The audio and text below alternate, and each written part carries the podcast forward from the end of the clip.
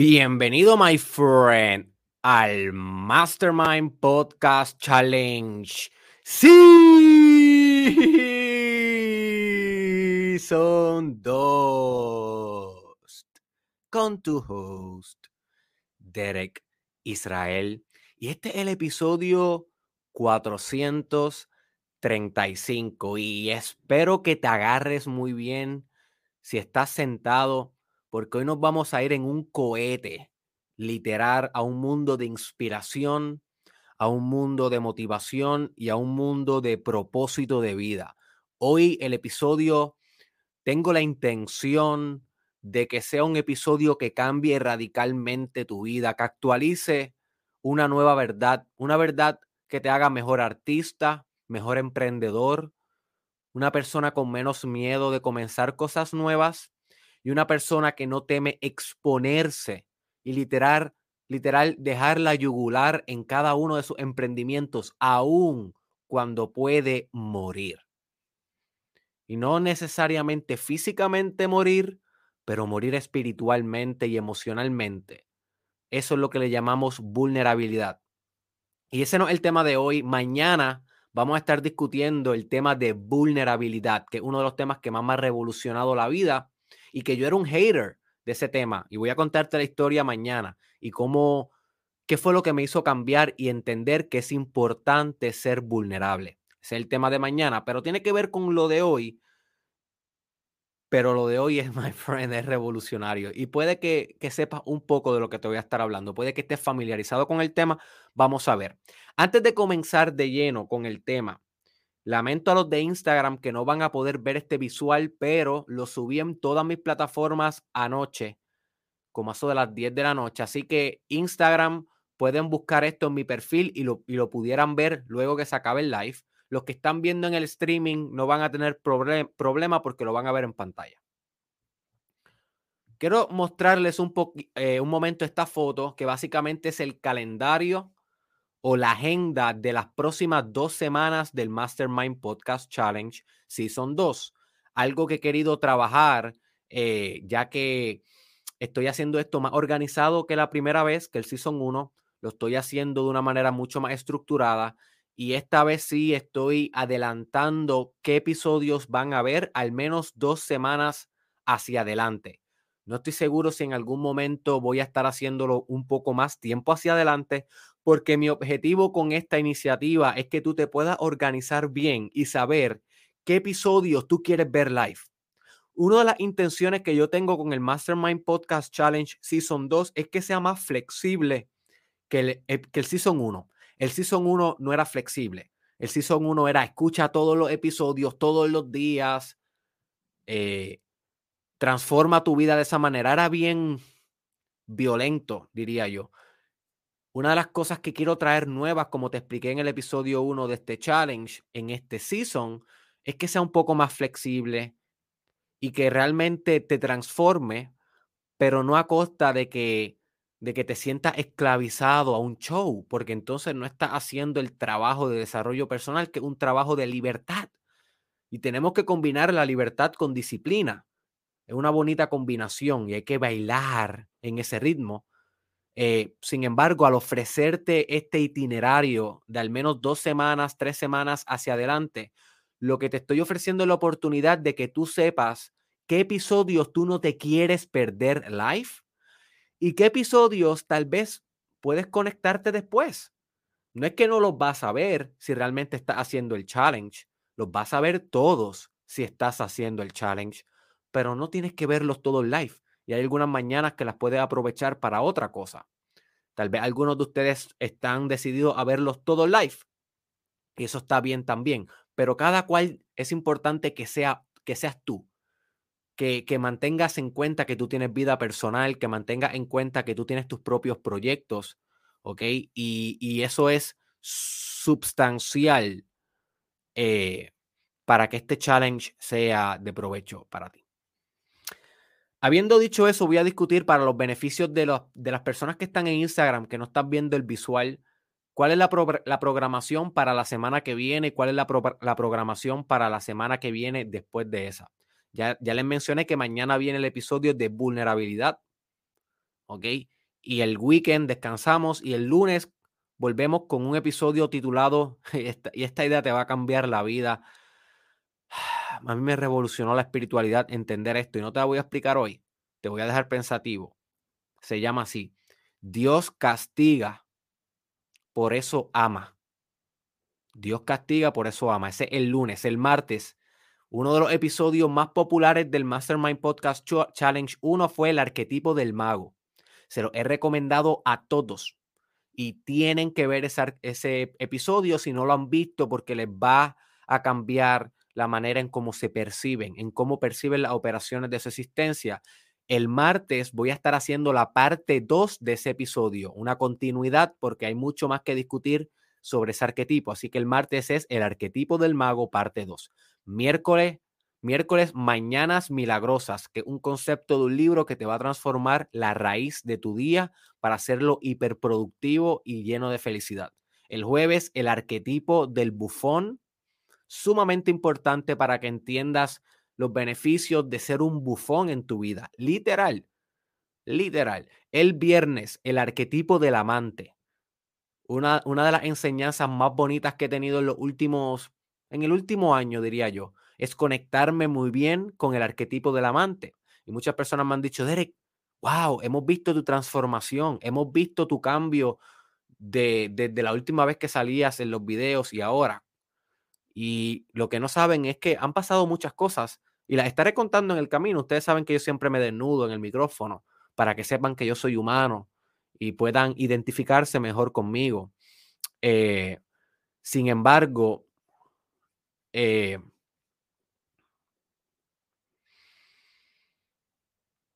una de las cosas que causó esa transformación en mí fue conectar muy bien con la energía del amante.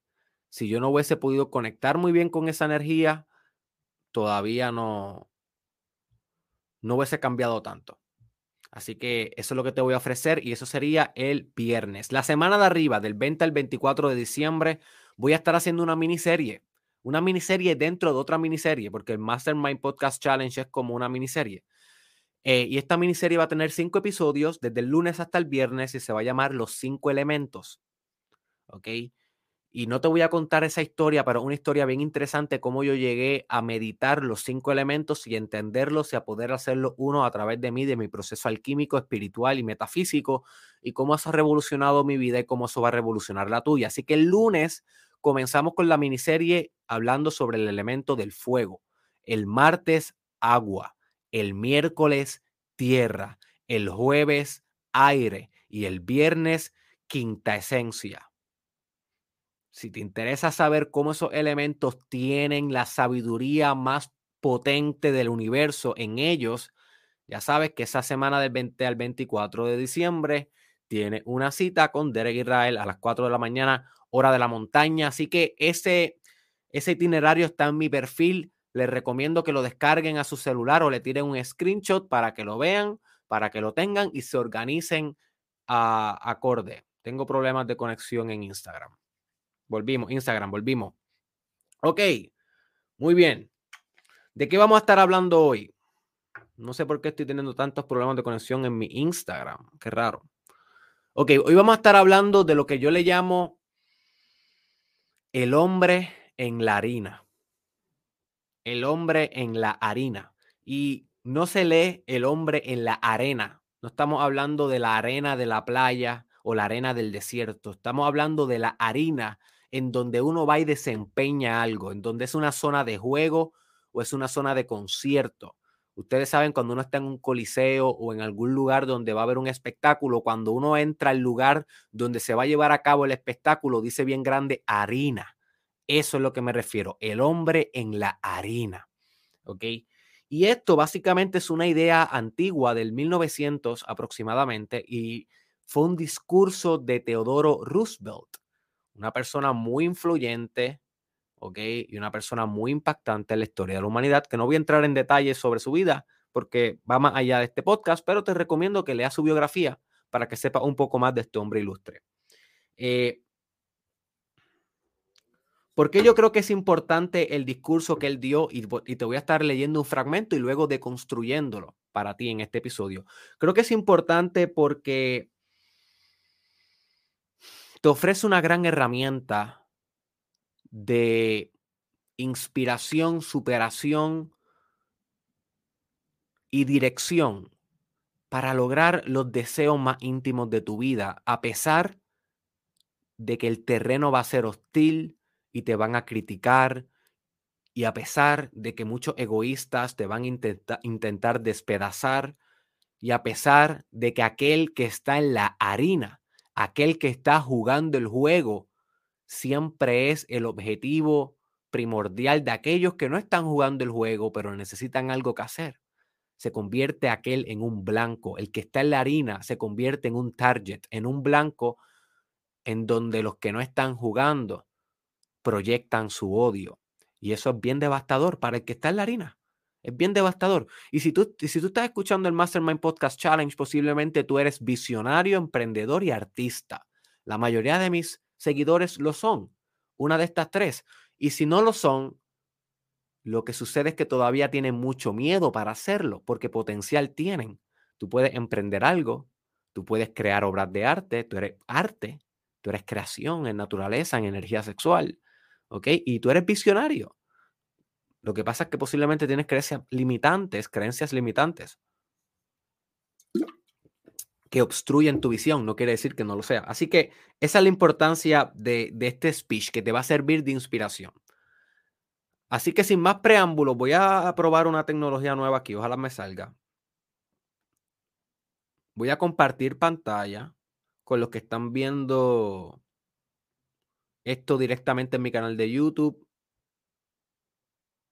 eh, o, mi, o mi página de Facebook.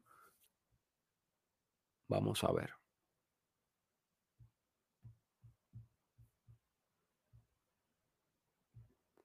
Vamos a ver si me sale. Alrighty. Oh, oh. Ok, no sé ni cómo se ve, porque cuando me salgo de la pantalla, supongo que se ve. Yo espero que se vea.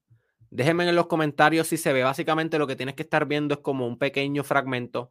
Y básicamente este va a ser el discurso. Es la primera vez que hago esto, así que no estoy seguro si está funcionando o no. Y este es el precio a pagar cuando eres un inventor y cuando innovas tienes que exponerte, estoy en la harina, yo estoy en la harina, si no me sale bien y, se ve un revolú en la pantalla, pues eh, estoy dispuesto a vivir con eso porque yo soy el que estoy en la harina y tengo que exponer mi vulnerabilidad.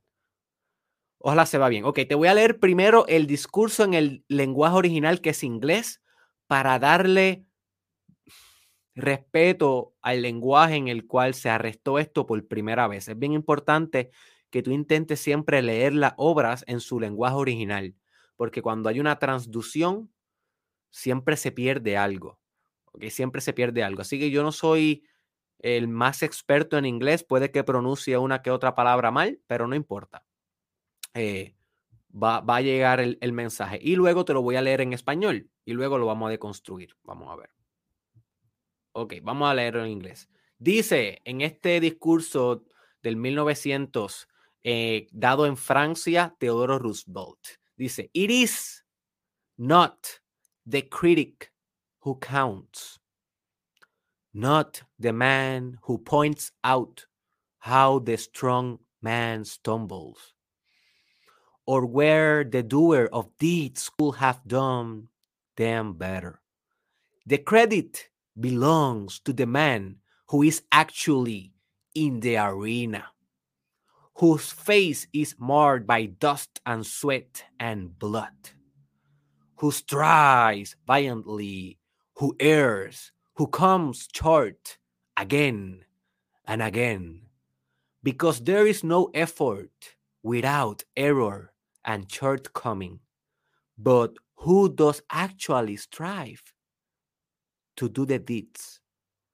Who knows great enthusiasms the great devotions, who spends himself in a worthy cause, who at the best knows in the end the triumph of high achievement, and, and who at the worst, if he fails, at least fails while daring greatly, so that his place shall never be with those cold and timid souls who neither know victory nor defeat. Así que este es el pequeño fragmento en inglés. Déjame leértelo en español para que puedas entender si no entendiste algo. No es el crítico quien cuenta, ni aquel que señala como el hombre fuerte se tambalea, o donde el autor de los hechos podría haberlo hecho mejor. El reconocimiento pertenece al hombre que está en la harina, con el rostro desfigurado por el polvo y el sudor y la sangre, quien se esfuerza valientemente, quien erra, quien da un traspié tras otro, pues no hay esfuerzo sin error ni fallo.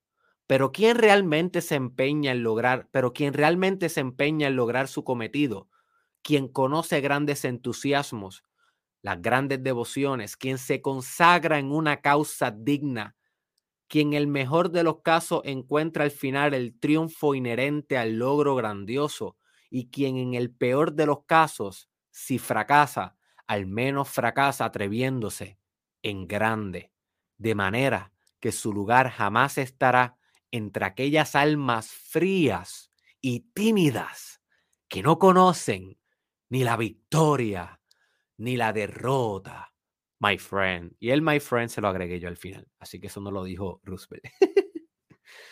Alrighty. Déjenme en los comentarios qué les pareció. Eh, qué les pareció este, este discurso, si ya lo habían escuchado, si no lo habían escuchado. Déjenme en los comentarios también si se vio bien. Voy a estar chequeando aquí. Sí, se ve, se ve, se puede ver todo. Perfecto, my friends. Perfecto. Alrighty, ya saben cuál es el discurso. Ese discurso a mí me inspira cada vez que me siento en desgano, cada vez que me siento un poco desmotivado, que no quiero salir, salir a la harina, que no quiero venir a hacer mi arte. Me sucede a cada rato todos los artistas tenemos un poquito de struggle. Yo siempre voy y escucho este, este discurso, también lo escucho en YouTube, puedes escucharlo en audio, eh, pero también me gusta leerlo y recordarlo y, y grandes estrellas como por ejemplo LeBron James escucha este discurso mucho antes de los juegos. Así que es un discurso que muchas figuras públicas utilizan porque es bien poderoso. Así que ¿Qué significa realmente estar en la harina? Vamos a comenzar a deconstruir esto. ¿Qué realmente significa estar en la harina? Bueno, my friend, realmente esto es lo que significa estar en la harina. Que eres vulnerable a fallar y que todo el mundo se va a dar cuenta cuando falles. Eso es lo que realmente significa estar en la harina. Sí, obviamente trae la posibilidad de un gran éxito y la posibilidad de una magnificencia y la posibilidad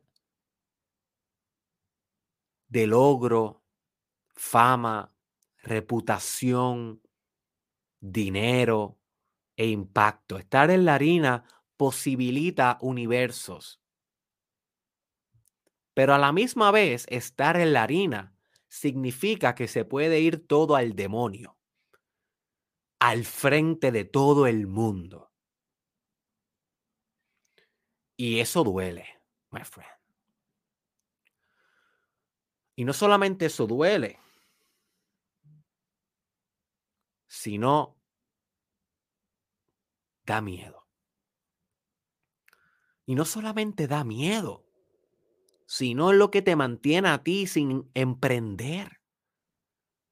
Quiero que te preguntes, my friend, ¿cuántas ideas tú tienes de negocios o de proyectos independientes?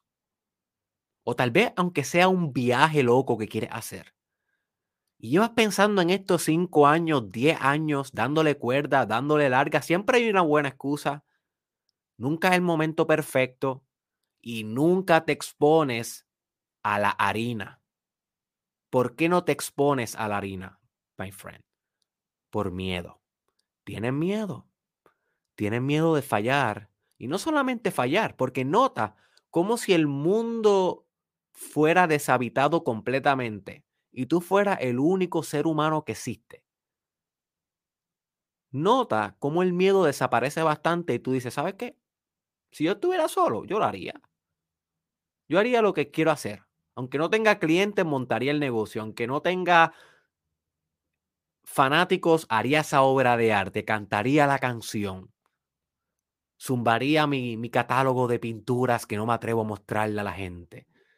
Nota cómo tu miedo es basado no tanto en el desempeño ni en el arte, es basado en juicio social. Es basado en juicio social, my friend. Si tú, si tú trasciendes eso, no, eh, no lo eliminas. Si tú lo trasciendes, al fin te conquistaste. Y esto no se trata de trascenderlo una sola vez y voilà. Se trata de trascenderlo todos los días, porque todos los días va a tener en ti el conflicto de ser o tu mejor versión versus tu versión promedio, tu yo inferior. Y en esa dinámica, en esos dos jalando todo el tiempo en tu experiencia, es que se da el desarrollo personal. A veces nos vamos un poquito para el yo promedio y a veces nos vamos un poquito para nuestro yo superior, el yo del futuro, encarnado en ahora. Y en ese vaivén, en ese ritmo, es donde, se desarrolla, es donde te desarrollas. Y tú ni te das cuenta que te estás desarrollando hasta que pasan algunos años. Pasan algunos años y miras atrás y dices, wow, mira, dejé todas estas adicciones. Mira, de repente soy artista. Mira, de repente me atrevo a hablar en cámara. Tengo autoconfianza. ¿Cuándo sucedió? ¿Sucedió cuando fui a este evento? Hmm. ¿O sucedió cuando hice el Mastermind Podcast Challenge con Derek Israel? Hmm. ¿O sucedió cuando leí aquel libro de cómo influenciar personas, cómo ganar amigos e influenciar personas? Por ejemplo, uno de los libros más eh, impactantes del desarrollo personal. Fue cuando leí ese libro que realmente cambié. ¿Cuándo fue que cambié? esa es la pregunta y esa es una trampa también. Realmente cambias todo el tiempo y no hay ningún evento en específico que te va a hacer que te desarrolles. Es la acumulación progresiva. Es la sistematización de aprender y actualizar, aprender y actualizar, aprender y actualizar el conocimiento. Y actualizar es sinónimo de practicarlo y traerlo a tu vida concreta, a tus rutinas del día. Así que realmente eso es lo que significa estar en la harina gran potencialidad de éxito, pero a la misma vez gran potencialidad de ser vulnerable y fallar al frente de todos.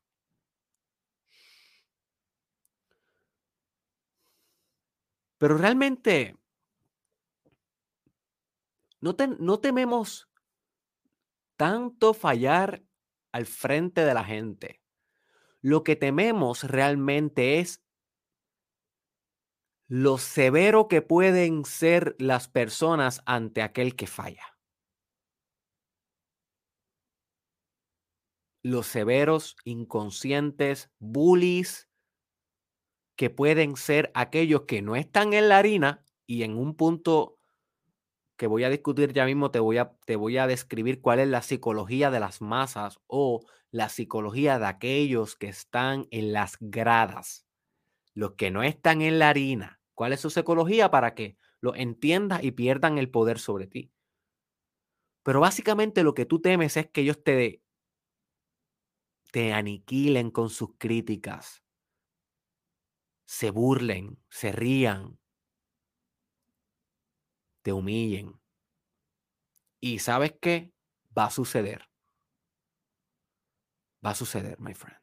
Es un miedo real si tú eres artista, emprendedor, visionario, si tú eres una persona única y diferente y estás dispuesta a exponerte a la harina,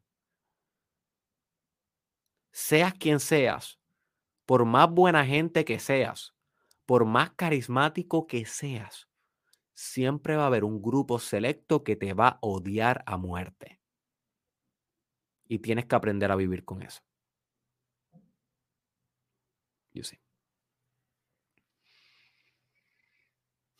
Así que ese es el verdadero precio de ser artista y de ser exitoso. ¿Estás dispuesto a estar en la harina? Todos los días. Sudando sangre. Escupiendo uno que otro diente, convirtiendo heridas en cicatrices, rompiéndote algunos huesos, cazando en la jungla, independientemente si estás deprimido, ansioso, independientemente si estás vendiendo o no, independientemente si te reconocen o no, si te aplauden o abuchean, ¿estás dispuesto a eso? Esa es la pregunta reflexiva de hoy. Así que, ¿cuál es la psicología de las masas? Y esta es una de las partes más importantes del episodio de hoy porque vamos a poder, de alguna manera u otra, descatextizar, esa palabra importante, la voy a definir, sé que no todo el mundo la conoce, descatextizar la importancia que le tenemos a las gradas y vamos a poder eliminar el trono en el cual sentamos a las gradas que está obstruyendo tu capacidad de flujo y está obstruyendo tu capacidad de autenticidad cuando estás en la harina, cuando estás desempeñando. Catextizar es invertir mucha energía psicológica en algo. Viene del psicoanálisis. Así que nosotros catextizamos la opinión pública, no porque tenga un peso real, sino porque le damos psicológicamente la importancia y eso modifica cómo nos sentimos y determina si nos atrevemos a hacer las cosas o no. Así que no es muy audaz decir que tu vida y los resultados de ella básicamente son un reflejo de tus catexias o a qué le inviertes tu energía psicológica. Si le inviertes energía psicológica a la opinión de las masas, posiblemente no te va a quedar suficiente energía psicológica para invertir en la creación pura, auténtica y magna de tu obra artística o de tu emprendimiento. Así que no es que decatesticemos por completo la opinión de las masas, porque ellas a veces traen un buen feedback y no todo el mundo viene a criticar. Hay fanáticos que vienen a inspirar y apoyar y a mostrarte áreas de, de mejora continua que puedes continuar expandiendo y elaborando, claro que sí. Pero es decatextizar la masa, yo creo que como un 95%, literal, un 95% que sea realmente lo que te importe, lo que está pensando el que está al otro lado. Si, si, si yo estuviera pensándolo todo el tiempo, ¿qué estará pensando el demonio que me está viendo ahí rascándose el muslo izquierdo en el sillón de su casa? ¿Qué estuviera pensando de que mi background sea rosita? ¿Qué estuviera, ay, espérate, ¿dónde está mi conejo? ¿Dónde está Toby? Toby Rabbit. Oh no. Aquí está Toby Rabbit, mi amor, ¿por qué te vas? Yo sé que no has salido otra vez en el podcast, pronto vas a salir con, la, con, la, con el próximo Toby Rabbit Adventures Times. Sorry, perdón Toby, mi amor. Yo sé que tú eres el verdadero host y no soy yo. Ok. ¿Qué iba a pensar? O sea, si yo estuviera catequizando a las masas más de un 95%, ¿me iba a atrever yo a exponer a Toby Rabbit? Me iba, a me iba a atrever yo a exponer un conejo que ni siquiera sé qué demonio hace en mi marca personal, que creé junto a mi pareja porque pienso que es revolucionario para el mundo y todavía no sé cómo demonio es revolucionario para el mundo. ¿Y tú crees que te lo iba a confesar así, tan genuino, tan auténtico? Mira, está la que hay. Ese es Toby Rabbit y es un conejo, es un conejo semidios. Eso es lo que yo tengo en la mente con él. Es un personaje, obviamente, no existe en la vida real, pero existe en mi vida psicológica y si tú quieres, puede existir en la tuya. ¿Y tú crees que yo me iba a atrever a hacer esto si yo estuviera pensando todo el tiempo, diablo, ¿y qué va a pensar la gente cuando le muestre este conejo, cuando ponga ese background rosita? Mira, no, my friend, ¿te gusta o no te gusta? I'm doing it, baby. I'm, I am in the arena. ¿Entiendes? Yo estoy en la harina, yo estoy sudando sangre, yo estoy escupiendo dientes, yo estoy sofisticándome every day. Y la realidad es que tú que estás en las gradas, y no te estoy diciendo a ti, pero quiero que entiendas que es como si le estuviera hablando al hater. Al hater. Tú que estás en las gradas, ¿qué estás haciendo? No estás haciendo nada, no te estás sofisticando, no tienes proceso de feedback, no tienes proceso de iteración. Si no sabes lo que iteración busca en, más, en mi canal de YouTube, Derek Real Oficial, busca Derek Israel, proceso de iteración, donde te explico lo que significa. Es un concepto importantísimo en el desarrollo personal. Así que el hater no está teniendo iteración, no está teniendo nada.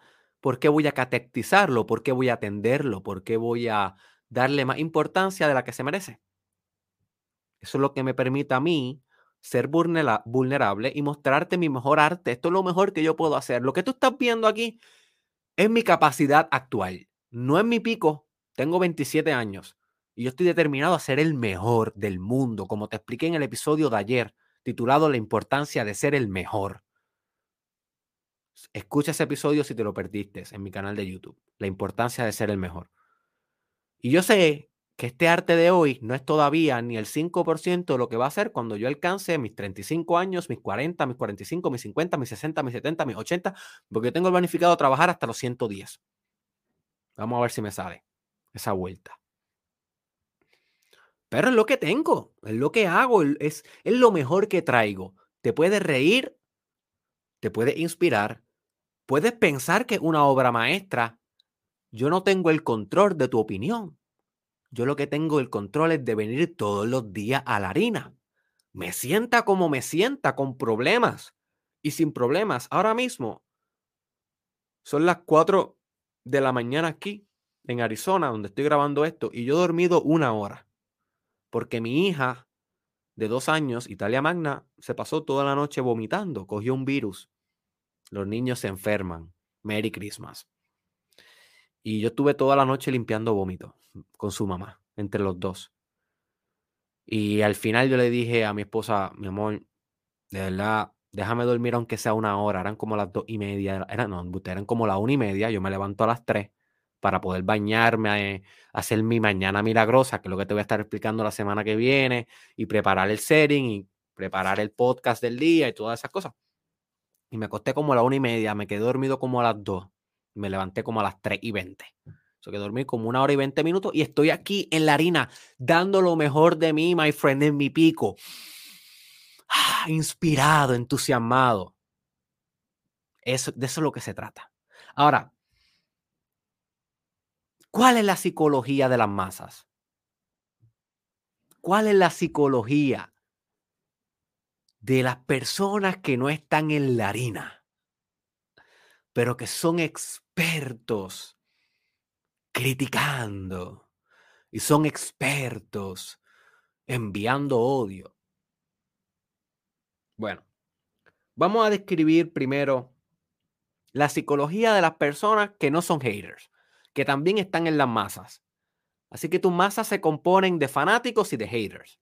Vamos a discutir primero los que más importan. Los fanáticos. ¿Cuál es su psicología? Bueno, la psicología de tu fanático, de la persona que va a admirar tu arte, que te va a comprar, que se va a volver tu cliente, que va a dar, que, va a dar tu referencia a sus amigos, lo que se conoce en marketing como word of mouth, palabra de boca en boca, que es que le hablan a sus amigos de ti y, tus y sus amigos se interesan por ti gracias a ellos, no gracias a ti. Siempre recuerda eso, es una, una de las leyes de marketing. Los amigos confían en amigos, no confían en los marketers. Así que si tú vas y le dices a una persona, mira, tengo este producto y servicio, te va a impactar la vida, esa persona va a ser, mm, sí, sí, está bien, voy ahorita. Si no tiene confianza contigo, si no te conoce, si no está caliente en el proceso de venta, te va a decir, sí, sí, está bien, voy ahorita y no va a ir porque no confía en ti. Pero si se lo dice un amigo, alguien que ya ellos han catextizado la relación, alguien que ya ellos han sido envueltos y tienen una conexión con esa persona y confían, y la persona le dice, mira, chequeate este servicio y producto de esta persona que te va a cambiar la vida, lo mismo que le dijiste tú, pero como se lo dijo un amigo, las posibilidades son bien altas de que lo, de que lo chequen. Puede que no lo compren y puede que no le guste, pero lo, lo verifican. Así que esos son los fanáticos, los que dan referencia de ti, los que te compran, los que te admiran, los que te aplauden, los que se desviven por tu trabajo. ¿Cuál es la psicología, la psicología de, esos, de esos fanáticos? Y que ellos mismos ni entienden que está pasando esto. Pero tú tienes que entenderlo como artista y como empresario para que sepas bien cómo llevar a un fanático. y sepas bien cómo modelar tu conducta, porque al final de todo, dentro de la psicología de tu fanático, tú eres un ejemplo a seguir. Eso es lo que tú eres. Tú eres un ejemplo a seguir. Y si se vuelve bien profundo tu influencia en ese fanático, te introyectan, que otra palabra psicológica que tiene que estar en tu vocabulario, que también viene del psicoanálisis. Introyectar es cuando hacemos interno algo que estaba fuera. Y cuando tú introyectas a alguien, es como que de repente tienes la voz de esa persona metida en tu cabeza. Y coexisten ambos. Esto sucede mucho con los adolescentes y con los niños. Con los adultos sucede menos, porque ya tienen un ego más solidificado. Y es más difícil que otras ideas egoicas, otros egos o otras personalidades permeen la estructura de su personalidad y se introyecten. No quiere decir que no pasa, sucede mucho. Pero en la adolescencia sucede más porque la identidad del adolescente todavía se está forjando. Hay una deconstrucción de la identidad y por lo tanto un mecanismo de defensa de la mente dice, ¿Qué puedo introyectar para sentir que tengo estructura? Por eso es que los adolescentes se fijan en artistas, se enamoran de repente de Justin Bieber, se enamoran de Bad Bunny, eh, se enamoran de, de qué sé yo, Ariana Grande, yo no sé. Cada, cada, adolescente con su cuento. By the way, lo he dicho y lo sigo diciendo, los adolescentes son mi población favorita. Todo lo que yo hago en las redes sociales siempre ha estado dirigido a los adolescentes. Yo no sé ni por qué demonio tengo adultos metidos aquí. Si la idea siempre fue adolescentes y de repente los adolescentes han sido los más lentos que han llegado a mi proyecto y los que se han enganchado y se han vuelto fanáticos es el adulto de 24 a 40 años, en ese range según las estadísticas de mi sitio web y mis redes sociales. Y yo no sé ni por qué, porque realmente yo hago esto para los adolescentes, pero es lo que es. Y he aprendido a apreciar que mi mayoría de mis fanáticos tienen un demográfico, una edad más alta de la que yo quería. And it's okay, porque tienen más capacidad de compra y más poder de adquisitivo. So que pueden sustentar mejor la empresa, lo cual es claramente beneficioso para mí. El adolescente no necesariamente tiene tanto poder adquisitivo, pero es el futuro del mundo. Y entonces ahí entra mi propuesta de valor, que es cambiar y forjar una nueva generación. Así que como el adolescente no tiene todavía una identidad muy fija y se está construyendo, se puede identificar con modelos muy fácil e introyecta estos modelos y esto cambia para siempre su vida.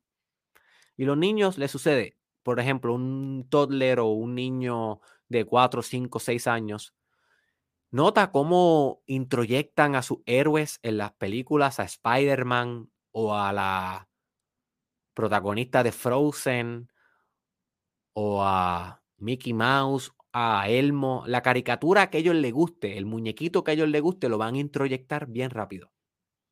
Porque como no tienen una identidad muy sólida, eh, se introyecta más fácilmente. Esto, es lo que pasa con el fanático. El fanático te, mira te mira primero, te admira primero por inspiración, porque le inspira si eres un ejemplo si se vuelve mucho más fanático al tal punto de que lee todo lo que escribes, escucha todo lo que hablas, te sigue en todos lados, no obsesivo de que te estoquea, ¿no? No, te estoy hablando de ese tipo de fanático, pero un fanático puramente, un fanático de, tu de que compra todo, es el primero que compra, es tu cliente ideal. Esos fanáticos, lo que sucede en su psicología es que te introyectan. Y es por un tiempo que te introyectan. Si crecen de verdad, te van a dejar ir siempre se los digo, si crecen de verdad, llega el momento en donde integran lo que tú les ofreciste, integran tu ejemplo a su propia personalidad y ya no te necesitan tanto a través de los años. Pasan dos, tres años y luego por el resto de su vida van a ser tus fanáticos, te van a apoyar, siempre van a estar presentes, pero esa etapa donde literalmente se fusionaron contigo desaparece. Y eso es lo más saludable, porque si se quedan ahí, entonces caen en un concepto que te recomiendo que estudie y que definitivamente voy a estar discutiendo, no sé si en el challenge o en otro proyecto que se va a llamar el Black Project, que viene para el 2023, si Dios quiere y mis planes salen como tengo planificado. Y, y ese concepto se llama psicología cúltica, que es cuando alguien literalmente introyecta tanto a otra persona que no puede ver las debilidades de esa persona, cree todo lo que dice esa persona y pierde el poder de independencia psicológica que tenía y se entrega sanguijuelamente a esa persona. Y sí, eso es lo que le llamamos psicología cúltica. Y estudia sobre eso para que entiendas cómo se forman los cultos y cuáles son los mecanismos de operación detrás de las tecnologías cúlticas, como religiones y cosas así.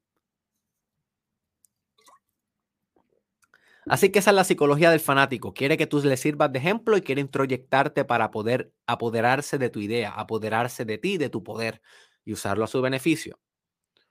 ¿Cuál es la psicología de el que es un hater? Bueno, la psicología del que es un hater es la siguiente. Como yo no me expongo, déjame destruir afuera lo que no he podido expresar por dentro. Voy a repetir esto. La psicología del hater es como yo no me expongo a la harina, como yo estoy en las gradas comiendo nachos con queso, masticándome un hot dog, volviéndome bien obeso, bien obeso inconscientemente, riéndome del que está sudando, que está super fit, que, que, todos los días se disciplina para, para hacerlo mejor, pero se cayó en la cancha o falló un tiro libre o, o hizo un error como el puertorriqueño Coulson que salió un segundo, un minisegundo antes de que sonaran el pito en una, en una carrera olímpica de, de, pista y campo y se eliminó inmediatamente porque arrancó un minisegundo antes de que la persona disparara al aire. Y todo el mundo que estaba en las gradas criticó a ese hombre y destruyeron la psicología de ese hombre. Lo destruyeron tanto que todavía ese hombre no puede ni hablar bien de eso, no puede ni expresarse. No se sabe hasta cuándo ese hombre va a continuar con el trauma toda una carrera por un error que no le salió su meta final, que es humano, y suceden esas cosas. Y el público puertorriqueño, donde yo soy mayormente, el público puertorriqueño destrozó a ese hombre desde la sala de su casa mientras se jascaban las nalgas y se huelían los dedos. Mientras él estaba en la harina e, e hizo un error. Entiende el concepto, my friend. Entiende el concepto y nota cómo tal vez tú algún momento has sido hater. Que tú estés en la harina no quiere decir que no llegue el momento donde vayas al camerino, te des un bañito y te, y te sientes en las gradas, porque tú tienes otra vida. Hay momentos que tú no estás creando y consumes. Pero cuando consumas puedes ser o fanático o neutral y no tener una opinión y no hacer nada, o puedes ser hater. Y hay veces que tú has sido hater. Así que esto es un llamado no solamente a que te exponga a la harina, sino que cuando seas fanático, seas fanático y no hater. Y si vas a ser hater, mejor no seas nada, sea neutral. No opines de la persona, no lo critiques ni lo admires. Ya está, hasta ahí. Pero ¿de qué te sirve ser hater? Si esa persona está en la harina, con su propio journey, con sus propios struggles, con su propia vida personal comprometiendo lo que pueda hacer y lo está haciendo todo el tiempo como quiera, está esforzándose, you? Así que mucha compasión con el hater, espero que desarrolle entendiendo que son personas que tienen impulsos creativos, son seres humanos como tú, pero viven tanto en el miedo y como no pueden crear, porque no pueden trascender su miedo, necesitan de alguna manera u otra transformar esa energía y la transfieren burlándose del que sí está en la arena, en la harina. You see. Entendiendo esto te va a dar un poco de compasión por ellos. Por ejemplo, cada vez que yo veo un comentario bien despectivo en un video mío, en un blog post o en un podcast, porque una cosa es que me digas, Derek, no estoy de acuerdo con tu idea. Va en contra de los paradigmas científicos y la ciencia ha demostrado esto y tú estás diciendo esto y tú sabes qué, yo pienso que está incorrecto. Eso no es un comentario de hater, es un comentario constructivo. Me está diciendo que él tiene otra perspectiva y, me lo está informando y es, es bueno. Para hay otros comentarios que dicen, por ejemplo, Derek, tú eres un charlatán, eh, quieres engañar al mundo haciéndoles pensar que sabes de todo y en verdad sabes de muy poco. Deja la ridiculez en las redes sociales. Eres un psicólogo payaso, eres un psicólogo bufón. Cosas así que me han dicho durante mis cinco años de carrera, mucho más me han dicho. Esos tipos de personas, yo los miro en el comentario y antes me molestaba, pero ahora los miro y, y digo, qué horrible debe ser ser él. Estar en la grada tirando veneno porque no puede crear por sí mismo. Porque yo te garantizo que si esa persona estuviera creando y manifestando su propósito de vida, como lo estoy haciendo yo todos los días, no tuviera tiempo para entrar a mi video y comentar algo así. No tuviera tiempo, estuviera creando él o ella. Sí, porque el que realmente está alineado con su propósito de vida no viene a las redes sociales a consumir, viene a crear. Y eso lo escribí ayer en Twitter. Escribí, discúlpame, no vengo a consumir, vengo a crear. Y literalmente eso es lo que hago. Cuando yo entro a las redes sociales, yo no entro a darle para abajo, a ver lo que han escrito mis familiares o a ver lo que han escrito las figuras públicas que yo sigo. Lo hago de vez en cuando y con mucho control. Pero realmente lo que yo hago cada vez que entro a Facebook, a Instagram, a Twitter, a YouTube, a Snapchat, a TikTok, lo que yo hago es entrar a postear algo, crear, a ser el que está en la harina. Y la harina en las redes sociales es el newsfeed. El newsfeed de la persona que está scrolleando y todos los que están eh, brindando una alternativa a través de un post, un video, un escrito, algo que están ofreciendo, están en la harina. Y el que está consumiendo está en las gradas. ¿Y sí? Así que déjame un comentario si estás disfrutando el episodio de hoy. Déjame un comentario si te determina a ser el que está en la harina. Y quiero que me dejes un comentario sobre específicamente haciendo qué te vas a exponer en la harina haciendo qué te vas a exponer en la harina. No ha acabado, no ha acabado. Saca la libreta si no, no tienes la libreta, porque ahora te voy a dar una parte esencial del podcast de hoy, que es cómo desempeñar óptimamente cuando estés en la harina. Ya te expliqué lo que significa, que estar vulnerable ante el mundo. Ya te expliqué que en las gradas hay fanáticos que te admiran y te introyectan y que también hay haters que te envenenan porque no soportan que ellos mismos no pueden vencer su miedo a crear y a ser como tú, pero con su propia propuesta de valor. Ahora bien, sabiendo eso, ¿cómo demonios desempeñas lo mejor que puedas a pesar de todo este revolú y a pesar de todo lo que te he mencionado?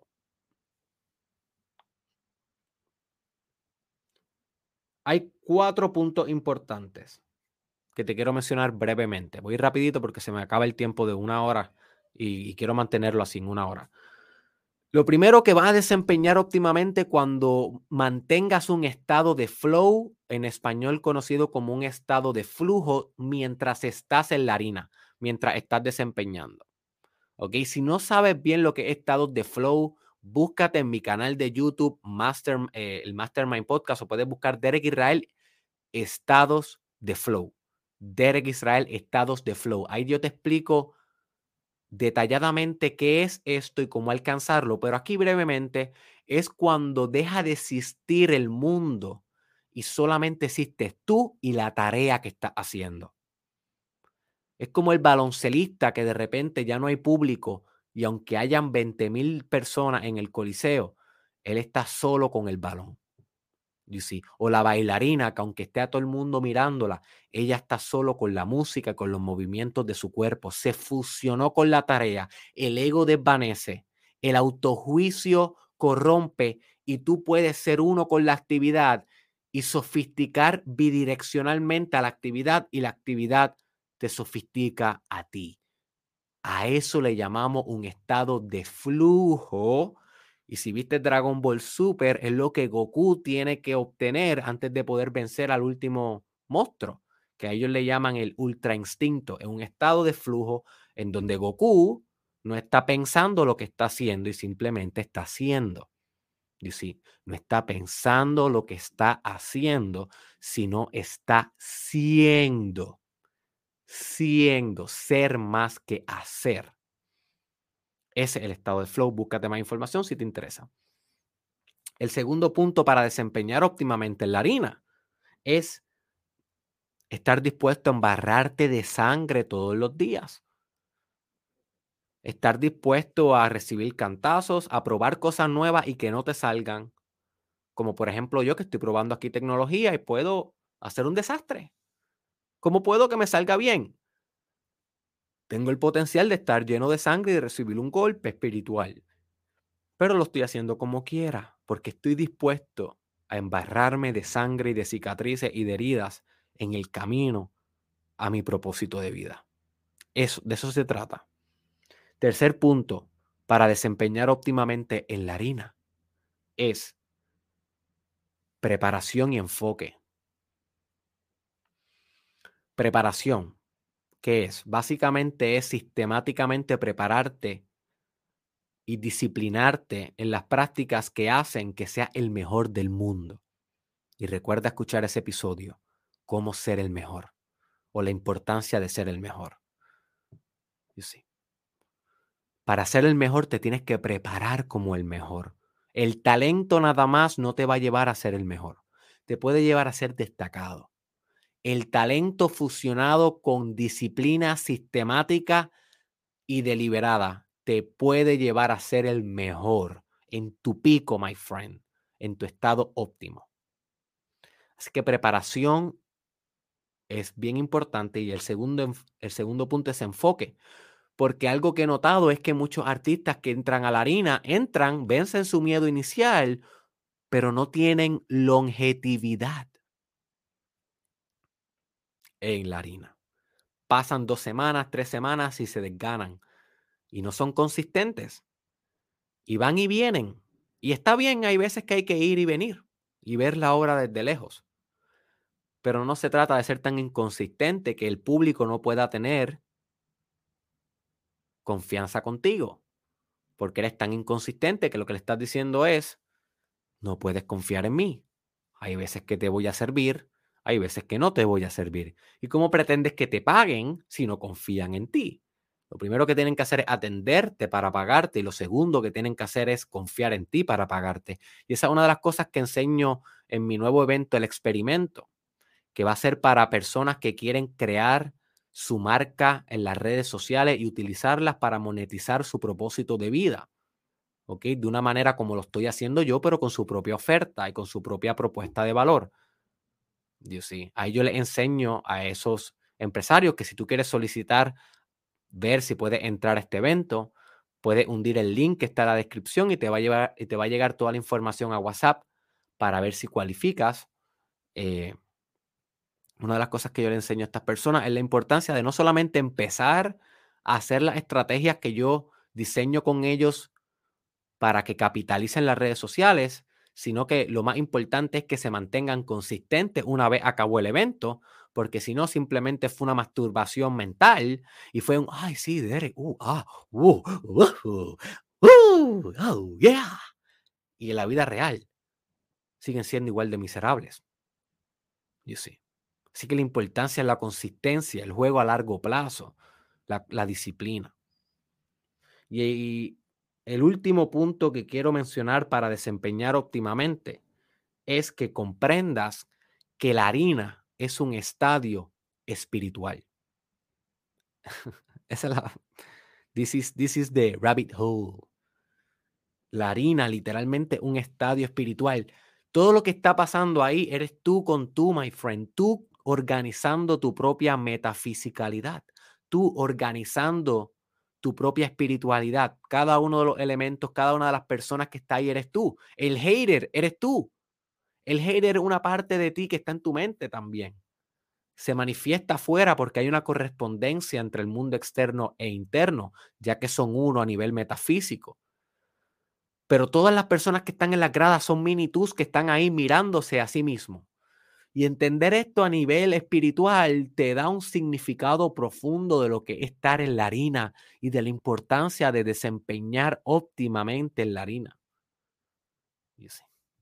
Porque un estadio, un desempeño que al final de todo, en el último análisis, es un, desempeño espiritual. Yo sé. Así que, my friend, culminando el podcast de hoy, ya que llegamos a la hora, esta es una invitación directa para que actualices la siguiente verdad. Usted nació para estar en la harina. Usted nació para ser vulnerable y exponerse totalmente.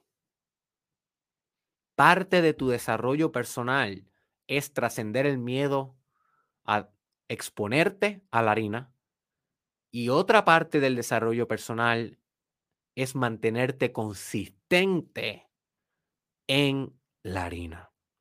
Así que la pregunta de mí para ti es, ¿de qué manera vas a empezar a actuar en la harina? ¿Y cuándo vas a empezar a actuar en la harina? Ponle fecha, my friend, coméntamelo ahí. ¿Cuándo vas a empezar? Ponle fecha, determínalo, decídete. Una vez tú lo escribas públicamente, lo determinaste en tu destino. Y nota, como ahorita yo te dije, voy a empezar un, proyecto que se llama Black Project en el 2023. Lo estoy determinando en mi destino. En el 2023 yo te aseguro que va a salir. Si estoy vivo. Uno nunca sabe. Yo espero. Anyways, my friends, si disfrutaste este episodio y tú quisieras crear algo así como lo que yo estoy creando, pero en tu propio concepto, con tu propia propuesta, si quieres utilizar las redes sociales para traer un impacto como el que yo estoy llevando y generar clientes y poder sostener tu estilo de vida haciendo lo que más te gusta, haciendo lo que te apasiona, my friend, no te olvides entrar al link que está en la descripción. Si está en Instagram, el link está en mi biografía y solicitar la información de mi nuevo evento, el experimento número 2, donde te voy a mentorear individual y grupalmente junto a otros empresarios como tú o visionarios como tú, cómo puedes hacer esto en tu propia propuesta de valor, con tu propia empresa, con tu propio proyecto. Te voy a dar los secretos, las estrategias que yo he estado aprendiendo en los últimos cinco años para que este proyecto tenga la calidad que tiene hoy y puedo hacer lo mismo por ti. Voy a hacer lo mismo por ti. Lo único que tienes que hacer es solicitar, te va a llegar la información a tu WhatsApp. Yo no voy a usar tu WhatsApp para enviarte más ningún mensaje. Como nunca te he quedado mal, no te voy a quedar mal ahora. Yo respeto tu privacidad. Te va a llegar esa información a WhatsApp. Luego te voy a hacer unas preguntas para ver si cualificas, porque no puedo escogerlo a todos y no todo el mundo está preparado para este tipo de evento. Un evento serio, un evento que va a cambiar tu vida, un evento que va a demarcar un antes y después en tu vida empresarial. Así que si tú estás listo para montarte en la harina, para exponerte en las redes sociales, que es la nueva harina, la harina digital, la harina virtual, donde todos los días yo me expongo y tú te debes exponer para generar clientes y para poder sostener tu estilo de vida siendo emprendedor, sin ser un esclavo de sueldo, sin estar todos los días reportándote un trabajo que odias, solicita eso, my friend. Hasta que no hagas cosas diferentes, no vas a obtener resultados diferentes. Y si esto yo lo hago por ti gratis, imagínate lo que hago con mi contenido exclusivo. Déjame ayudarte. Déjame ayudarte a construir tu marca en las redes sociales a nivel imperial. Solicita a través del link, my friend. Así que llegamos al final del episodio de hoy. Los veo mañana con el episodio de vulnerabilidad, my friend, y que sea. Hasta la próxima. Muchas gracias por estar aquí. Audiencia que está en las gradas. Recuerda, no estén en las gradas mucho tiempo. Párense y métanse conmigo en la harina. Aquí es donde tú perteneces.